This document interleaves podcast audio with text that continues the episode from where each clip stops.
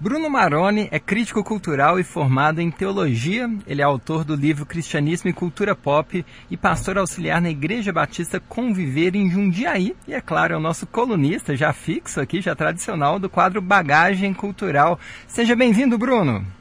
E aí, Matheus? Muito bom estar aqui de novo. Muito uma alegria. Muito bom, é um prazer ter uma pessoa com uma produção tão profícua aqui com a gente, viu? Estamos caminhando, né? Para produzir boas coisas. Maravilha, Bruno. Por falar em produção, né? Você me encaminhou uma reflexão sua, né? Um, um texto sobre arte, é, música, fé cristã e espiritualidade. E hoje eu queria conversar com você sobre esse assunto. E o primeiro termo uhum. que aparece nesse, nesse artigo que você escreveu é o termo de paisagem sonora. Eu queria que a gente começasse o bate-papo definindo o que é a paisagem sonora. Uhum. Bom, esse texto é, foi um é, foi um texto que eu produzi no mês passado por causa dos meus estudos no Invisible College, né? Uhum. Na para uma tutoria em teologia e no mês passado, enfim, nós estudamos sobre fé cristã e arte. Lemos sobre filosofia estética, que é a filosofia da arte. A gente visitou alguns algumas ideias principais aí a respeito de arte. E no final do mês eu decidi escrever esse, essa reflexão, esse material, falando especialmente sobre música. E uma das, uma das expressões até que desencadeou meus insights para essa reflexão, para esse texto, Sim. foi a expressão paisagem sonora. A expressão paisagem sonora ela foi cunhada por um urbanista lá no começo do século XX, não me lembro o nome dele agora, mas ela foi popularizada, na verdade, por um pedagogo barra ecologista barra compositor, muitas coisas, muitas chamado coisas. Murray é, Murray Schaefer. Sim. O Murray Schaefer tem bastante livro em português sobre educação musical. Uhum. E ele popularizou né, esse termo, paisagem sonora, que a tradução seria soundscape. E ele fala que a paisagem sonora é, define os ambientes sonoros que nós estamos envolvidos, sejam eles, por exemplo, ondas de rádio, o barulho sei lá, de uma construção, o barulho da natureza mesmo, os sons da natureza. E ele faz então a, a distinção entre a biofonia, que são os sons naturais, e a antropofonia, que são os sons artificiais que nós produzimos. Por exemplo, é, a gente não faz o barulho de uma cachoeira, a gente não faz o som de uma cachoeira a gente, mas a gente pode simular o som de uma cachoeira com algum instrumento musical, sei lá, seria um som artificial. E então ele fala como, bastante. Como por exemplo, né, muita gente faz naqueles aqueles arranjos japoneses que tem um, um motorzinho Sim. de água, né, fica aquele barulhinho.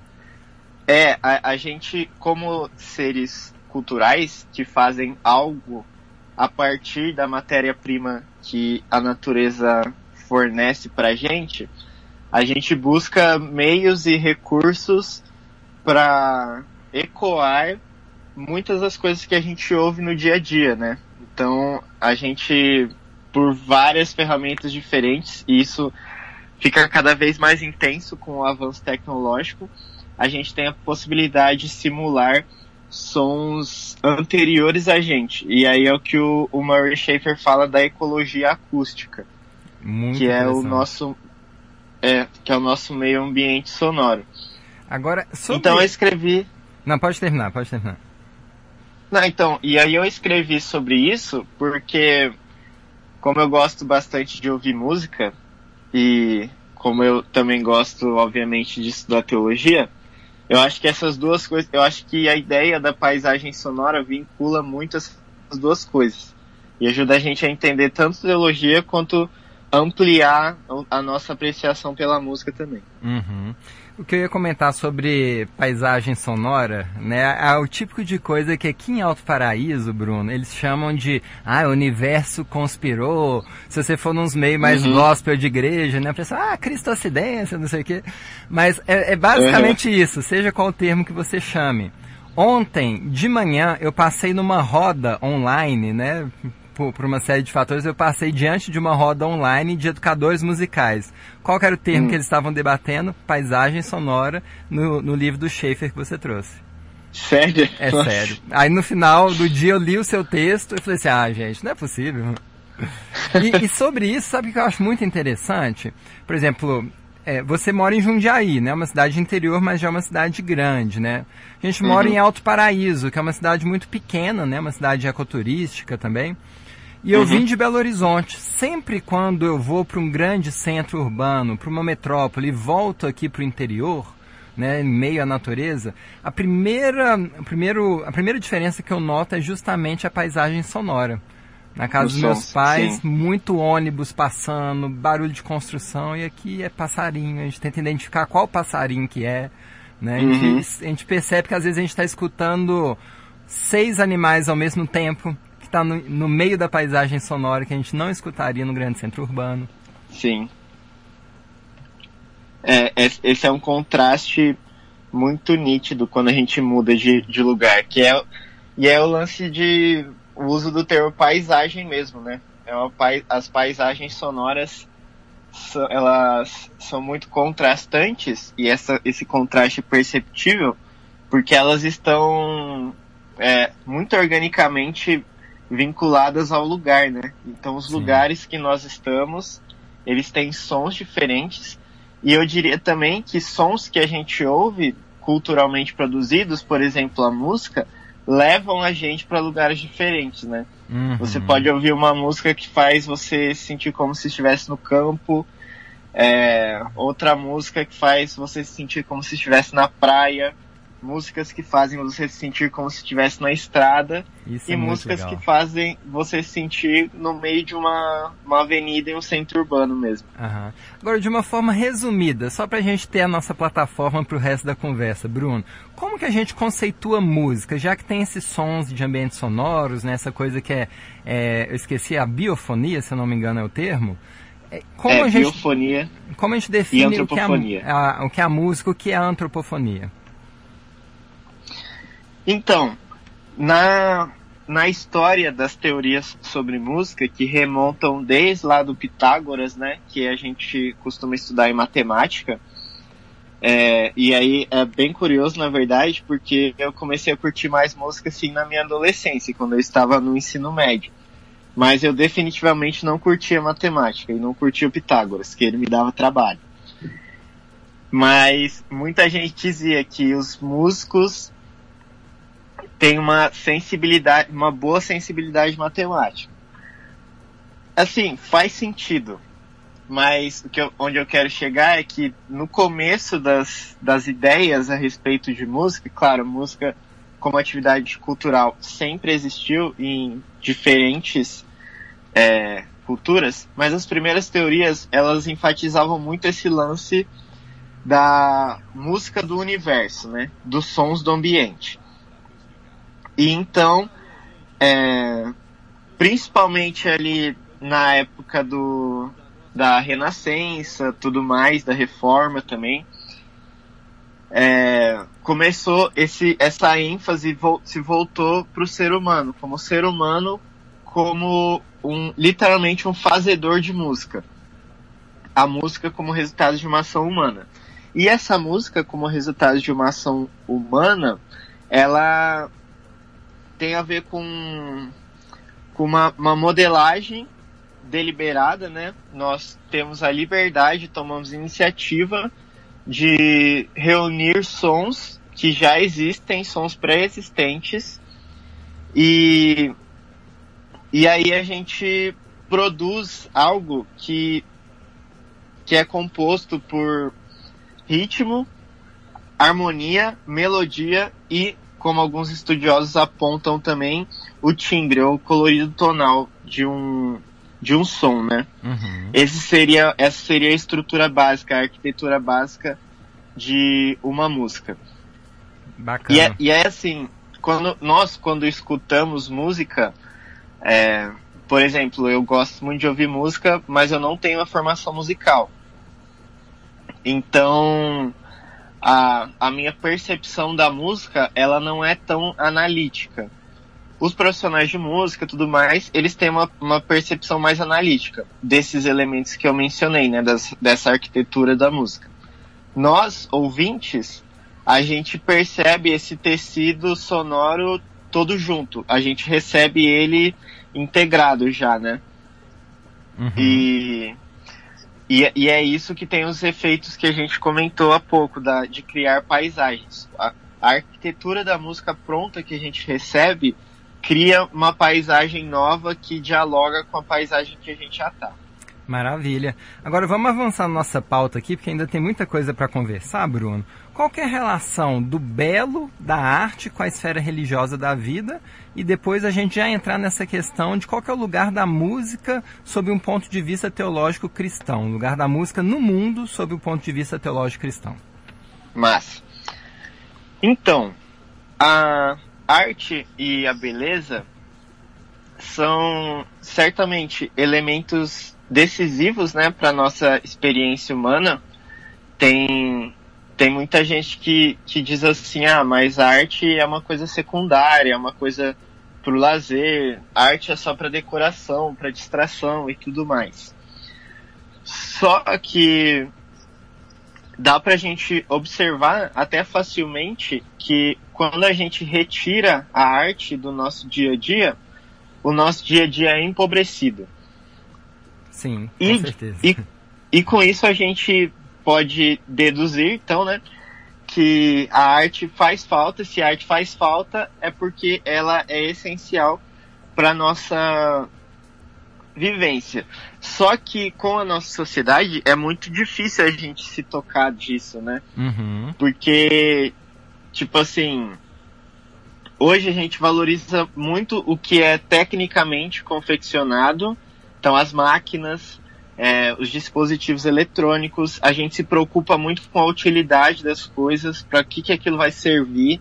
A gente é muito pragmático, a gente é muito apressado, e é claro, diferentes contextos culturais enfatizam mais ou menos essas coisas, mas, de modo geral, é, essas, essas características de vida perseguem a gente. E são, é, e acabam formando contextos, né, é, condições não tão favoráveis a essa apreciação da arte, esse reconhecimento da importância da arte. E aí que entra, por exemplo, o, o aspecto espiritual religioso, religioso da coisa, né? Hum, por quê? Porque a espiritualidade, ela tem essa, essa sensibilidade de que as coisas que importam não são só as coisas que a gente vê e as coisas que são úteis por isso, ela tem muito a ver com arte, porque a arte também tem a ver com coisas que com o valor não só das coisas que a gente vê ou que são úteis. Quando você falando de música, né? Quando você ouve uma música, ela ela ela tipo transfigura coisas que nós não temos condições de ver, ela ela evoca experiências que outras coisas não são capazes de trazer para nossa vida, né? E esse lance do ir para além do que é técnico, do que é pragmático, tem muita correspondência com a experiência espiritual. Por isso que eu acho que a espiritualidade tem muito a ensinar pra gente sobre como ouvir música e o nosso hábito de ouvir música também tem muito a ensinar sobre espiritualidade. E aí entra o lance da beleza. A beleza é como se fosse o propósito, a finalidade da arte e também fosse ponto de partida da arte. E pra gente, então, ter uma, uma vida mais plena do, no sentido de. não sentido próspero, né? Mas mais bem vivida, a gente precisa reconsiderar isso. E, a, e tipo, a arte ajuda muito a gente a reconsiderar a beleza do mundo. Isso é fantástico. O que, o que eu percebo sobre o lugar da arte na vida, Bruno, queria ver o que você acha sobre isso, é hum. que muita gente às vezes tenta negar, né? Não, mas eu não consumo arte. Só que não esquece, acaba esquecendo que todo o nosso entretenimento, por mais que talvez o objetivo do entretenimento, a modalidade uhum. é, principal do, do entretenimento não seja o belo, né, ele está recheado de arte, ele é permeado e mediado uhum. pela arte, né? Então você nunca conseguiria assistir uma série, é, ouvir uma música, se não houvesse, né, e aí partindo já do ponto de vista cristão, se Deus não tivesse criado essa possibilidade de criar a arte, de criar o belo, né? Ou na, na perspectiva, uhum. né, de um, de um autor que você trouxe no seu texto, eu gosto muito, é, que é o Calvin Silver, né, de criar uma coisa que faz alusividade.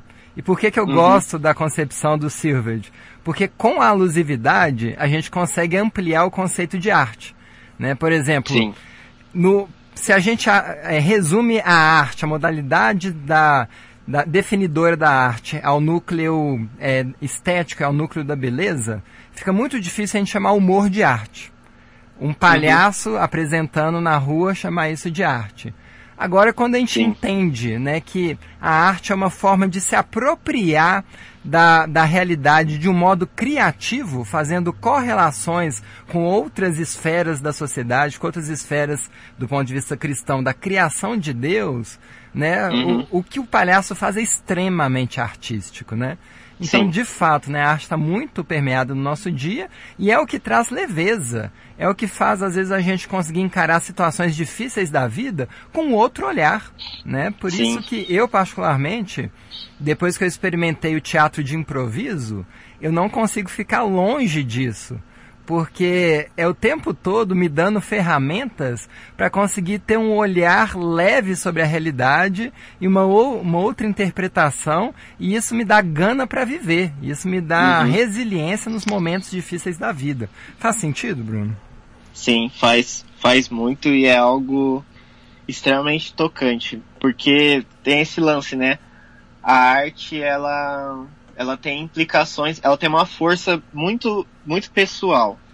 Que, por exemplo, ela acompanha a gente no nosso dia a dia e ela tem a possibilidade de amplificar as nossas experiências diárias. Então, tipo, se a gente está passando por um, um, momento difícil, um momento de tristeza, a gente pode ouvir uma música que, que, que a gente que desperta empatia. Então a gente se sente acompanhado por aquele tipo de arte.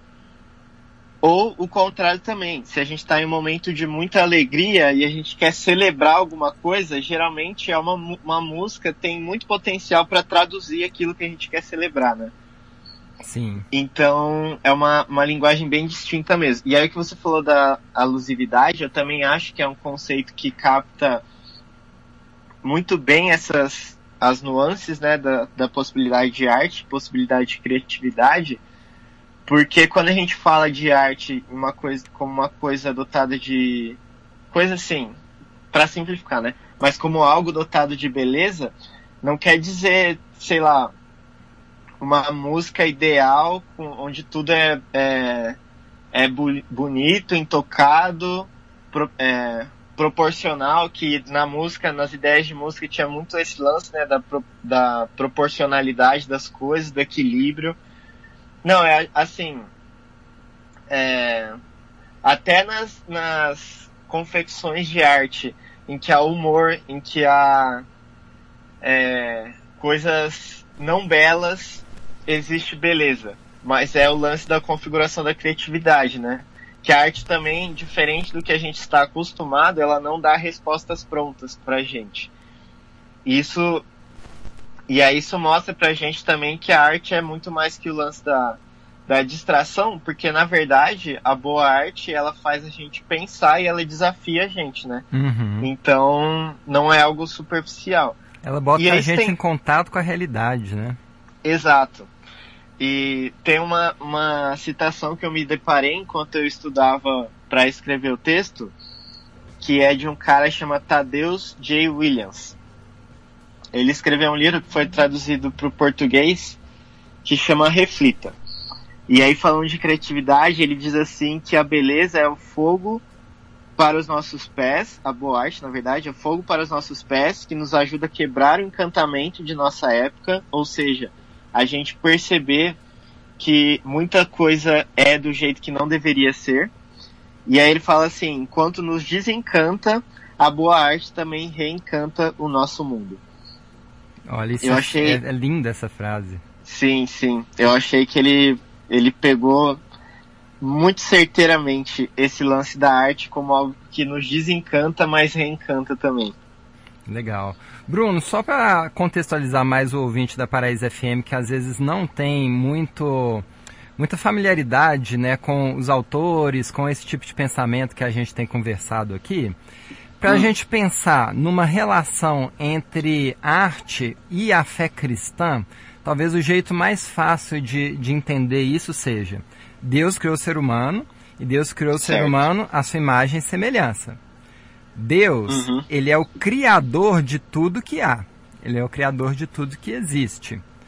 Nós, por sermos sua imagem e semelhança, a gente não tem, né? A gente não, na, a gente não tem essa essência é, divina de criar um universo, de criar coisas do nada, ex nihilo, como Deus criou, uhum. mas nós somos co-criadores. A gente cria usando a criatividade a partir da matéria-prima da criação de Deus. Então, Sim. na hora que a gente pega uns galhos lá e monta uma cabana, a gente está usando a criatividade. Né? E Sim. sempre quando a gente é criativo, a gente está refletindo a característica criadora e criativa de Deus. Sim. É, nós somos criadores secundários. E outra coisa que eu acho muito importante também a gente lembrar na hora de fazer e de experimentar arte é que Deus criou o mundo e ele criou o mundo com propósitos, intenções e amor, pessoalmente, hum, né? Isso é lindo.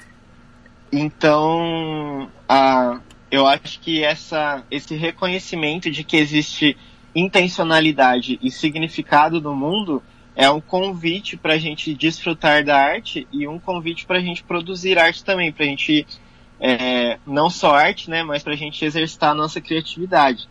Que a boa arte é possível porque já existe significado guardado no mundo. Por, por exemplo, já existe beleza guardada nas paisagens sonoras que a gente habita, nas paisagens naturais. E por isso a gente tem a possibilidade, tem a oportunidade de, de explorar né, essa, essa beleza escondida e de comunicar das diferentes maneiras e diferentes meios de arte esses significados. Não, isso é fantástico. E fazer um outro paralelo aqui com a cidade, Alto Paraíso, e aí fazendo uma autocrítica da gente enquanto cristão. Porque aqui uhum. tem muita gente ligada a movimentos é, plurirreligiosos, ao New Age, uhum. né? Um pessoal com uma espiritualidade mais aberta, que tenta beber de várias fontes, né? E você tem né, uma boa parcela da população mais tradicional que é cristã, católica ou evangélica. Mas uhum. se a gente for falar de apreciação artística, eu falo sem nenhum medo, Bruno. O pessoal mais ligado ao New Age, aquilo que a gente convencionou chamar de nova era, ou, ou novos movimentos uhum. religiosos, eles tendem a ser muito mais estetas, muito mais admiradores Sim. da arte do que nós cristãos. Eu vejo, né, eu, eu, subo no, nos morrinhos para ver o pôr do sol e às vezes fazer meu devocional lá. Eu vejo muito mais gente ligada ao movimento alternativo fazendo a mesma coisa do que cristão. Entendeu? Então, Sim. eu acho que a gente tem o que aprender Claro que a concepção de beleza né, entre o cristianismo e o movimento panteísta, por exemplo, é totalmente diferente e antagônica, uhum. né? Mas eu acho que em relação ao desacelerar e contemplar a beleza que já existe no mundo, já existe ao nosso redor, nós, enquanto cristãos, tendemos a, a falhar muito nisso. Sim.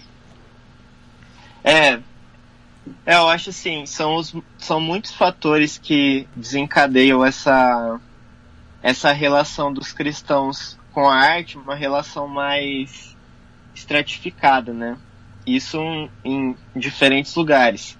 Aqui em Jundiaí também acontece isso. Uhum. É, e na própria história da arte, né?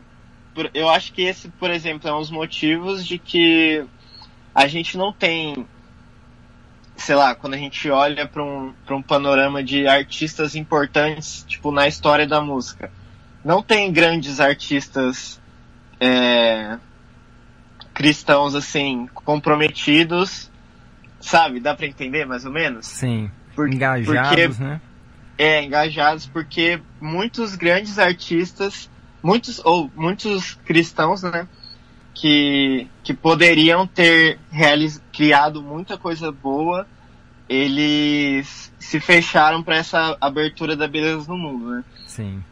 E eu acho que é, esse, esse reconhecimento, essa per percepção de que o mundo foi criado com amor e significado é, é, um, é um lembrete e encoraja a gente também a estar tá mais aberto às coisas belas dispersadas pelo nosso cotidiano. É verdade. Ô Bruno, nosso tempo já está um pouco apertado aqui. Eu queria trazer as últimas duas questões para a gente respondê-las juntos. Que é o seguinte: quais Sim. paralelos que a gente pode estabelecer entre música e as doutrinas centrais da fé cristã? Achei muito legal o que você escreveu no texto. E a última pergunta é que você traz a seguinte frase. É, é muito comum a pergunta: o que posso e não posso ouvir? Mas talvez a questão uhum. mais adequada, adequada seja por que estou ouvindo isso, né? Você falando ali para um contexto cristão, de igreja. Eu queria pedir para você uhum. responder essas duas perguntas e explicar essa sua frase final do texto. Tá. A primeira pergunta que você fez é muito difícil de ser respondida, mas eu posso tentar. Bom, primeira coisa que há de correspondência entre a música e as as doutrinas cristãs é que a música, assim como o evangelho, ela é narrativa. Então, por exemplo, é, a Bíblia conta pra gente que Deus criou o mundo, o mundo passou pela queda e está sendo redimido. A música também, e assim, diferentes tipos de música demandam diferentes olhares para isso, mas de modo geral, ela trabalha com criação, queda e redenção também. Porque quando você ouve uma música, ela te coloca em uma paisagem inicial, ela apresenta tensões e, re, e resoluções para essas tensões. Esse é um movimento é, recorrente em diferentes tipos de música. Isso é muito legal. Isso, sim, isso, tipo assim, o, o cara que faz a música, ele configura as notas, os, os acordes para preparar essa, essa sensação de tensão e, e resolução, né? Então, por exemplo, é, quando, quando na passagem da estrofe para um, o refrão de uma música, a tensão dá lugar à resolução. Chegando no final da música, tem a resolução também. Então, esse caráter narrativo da música ecoa muita coisa do evangelho e das doutrinas da fé cristã. E outra também que quando eu li, que é a ideia da trindade, né? Que isso aqui eu fiquei surtado quando eu li. Ah, conta. É, que tipo assim, é muito difícil a gente explicar o que é trindade, obviamente, porque Sim. ela está além da concepção das nossas palavras e do nosso raciocínio. Sim. Mas eu encontrei um pessoal que escreve, um cara que escreve que a música talvez seja a melhor maneira de comunicar a Trindade, porque na música muitas coisas acontecem ao mesmo tempo e ocupam o mesmo espaço, é, sem que uma coisa exclua a outra. Então, fazer um exercício de pensar aqui numa situação. Você está ouvindo uma música, você está ouvindo num, num fone, por exemplo. Você está ouvindo tudo o que acontece na música. Quando você ouve uma música, os seus sentidos eles não são. É, é diferente quando você está assistindo uma série, por exemplo, você não consegue perceber tudo que está acontecendo no enquadramento da imagem. Uhum. Ou quando você está olhando para uma pintura e tudo mais. Na música, no lance da música, a gente recebe tudo ao mesmo tempo. Diferentes elementos. Por exemplo, diferentes notas podem estar sendo tocadas, mas você está recebendo elas todas ao mesmo tempo e elas estão partilhando o mesmo espaço que é o nosso espaço auditivo. Uhum. E elas não se excluem. E esse é o lance da Trindade também. São três pessoas que não se excluem, que trabalham juntas e no mesmo espaço. E aí isso também é muito é, é muito precisamente e com muita beleza traduzido pela música, né? Uau, fantástico isso, viu, Bruno? Só isso assim já é. Isso é muito doido. Cabe N livros, né? Só sobre esse último Sim. minuto da sua fala. Agora vamos entrar, né? Porque assim, eu nasci em igreja. E aí eu sempre escutei, sabe, Bruno, essa coisa, ah não, não pode escutar a música ali, a música do mundo. Sim. Ah, não pode escutar ali não sei o que, não pode escutar sertanejo. E você traz a frase, o que, o que é muito comum a, a pergunta, o que posso ou não ouvir. Mas talvez a questão mais adequada seja, por que estou ouvindo isso? Eu queria que você explicasse melhor. Então, essa coisa do posso ou não posso ouvir, o que eu devo ouvir, ela é muito recorrente mesmo no, no ambiente cristão e no começo do nosso mês de estudos sobre arte, essa questão apareceu e apareceu no sentido como a gente pode superar essa, essa questão, né? Como a gente pode, em uma igreja, é, falar de arte sem ter que passar por essa pergunta, né? Que já é muito. que, que meio que assim. Coloca um, um limite na conversa e a gente é incapaz de aprofundá-la. Mas eu acho que a gente poderia ultrapassar essa questão com a pergunta do, do porquê, porque. É, porquê, porque. Uhum. Porque o porquê é uma questão que tenta identificar o propósito das coisas. Sim. Não como as coisas são feitas, mas por que a gente está fazendo aquilo, para que a gente está fazendo aquilo. A motivação, né? A motivação. E no lance da música, quando a gente se pergunta o porquê a gente está ouvindo determinada coisa, a gente está refletindo sobre a nossa motivação para ouvir aquilo. Você pode estar ouvindo aquilo é, para procurar, para descobrir a, a beleza guardada na paisagem sonora que determinado artista está articulando na música dele. Essa é uma motivação muito mais legítima é, até, dentro desse contexto que a gente tem pensado, né, sobre a, a espiritualidade, do que você ouvir uma música porque você acha que essa é a música mais correta de se ouvir moralmente falando, sabe? Sim. Não, isso, isso que você disse é tudo. E, e eu defendo, né, em todos os bate-papos sobre esse assunto que eu participo, eu tenho defendido que na verdade todo cristão ele não tem como fugir muito da função de um crítico cultural, porque automaticamente Sim. ele vai receber né, os produtos culturais ou consumir, embora eu sei que você não gosta muito desse termo, né, ele vai uhum. receber esses produtos culturais e ele vai fazer uma crítica que é muito automática, porque a forma Sim. dele ler o mundo e ler a cultura é sempre com um olhar assim, é sempre mediada pela forma do evangelho e da cosmovisão cristã de entender o mundo, uhum. né? Sim. Aí o lance é se a maneira que a gente está fazendo essa leitura é, é, expressa com, com mais plenitude a, a cosmovisão que a gente afirma, né? Exatamente. Bruno, nosso horário infelizmente está estourado. Eu queria te agradecer por esse papo super cabeça, esse papo alto nível que a gente teve. Sim, muito bom. Obrigado demais, viu? E vamos marcar um, uma segunda sessão desse papo ainda, viu?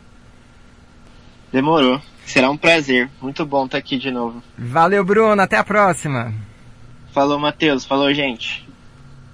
Muito bem, agora são meio dia 50, a gente conversou com Bruno Maroni, pastor auxiliar da Igreja Batista Conviver em Jundiaí, crítico cultural e autor do livro Cristianismo e Cultura Pop.